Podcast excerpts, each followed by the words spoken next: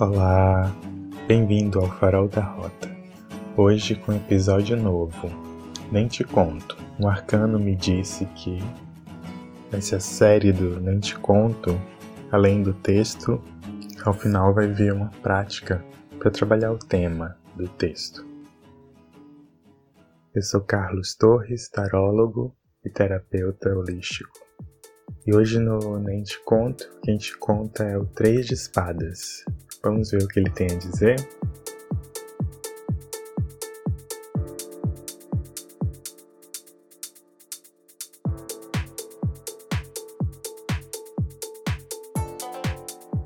Nem te conto, Três de Espadas me disse que tudo bem falhar. Falha significa falta de perfeição, defeito, burrada, erro. Não somos ensinados a falhar. Muitas vezes os erros são encarados como pecados, algo muito grave.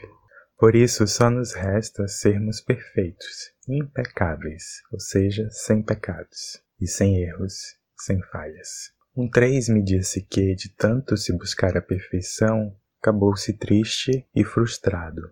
A busca da perfeição nos afasta de nossa essência humana, que é imperfeita em sua natureza. Não reconhecer isso pode originar quadros, além da frustração, de ansiedade e de depressão. Também pode criar uma postura extremamente julgadora, não só do outro, mas de si mesmo, gerando um mundo bastante polar, onde se enxerga tudo no preto ou no branco, no certo ou errado. Um 3 me disse que, de tanto não aceitar errar, acabou-se cheio de remorsos e amarguras, como se existir não envolvesse sentir. E assim, de tanto não querer sentir, acabou sentindo os sentimentos mais pesados e desafiadores, e ao invés de viver os sentimentos de rios e nuvens, atolou-se em sentimentos de pântanos e poças, ou se desidratou em sentimentos desérticos. Aceite que não é perfeito, é o que lhe diz esse três, isso seria um lindo ato de amor próprio seu. Ademais, seu coração agradece. Que tal parar de se inundar de tristezas por suas falhas? Que tal parar com esse padrão de se sentir uma porcaria porque errou e adotar uma outra postura? Pergunte-se: o que posso aprender com os erros que cometi? E, se eu não vivesse buscando a perfeição, como viveria a minha vida? Pare e olhe para seus erros, vendo o que eles trouxeram para sua vida de positivo. Talvez eles fizeram você rever, reavaliar objetivos e prioridades. Talvez eles se repitam para que você perceba alguns hábitos negativos. Talvez eles foram necessários para algum aprendizado e para seu amadurecimento.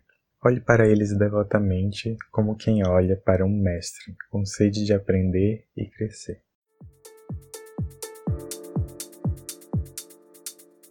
Deu ruim? Taca Roponopono.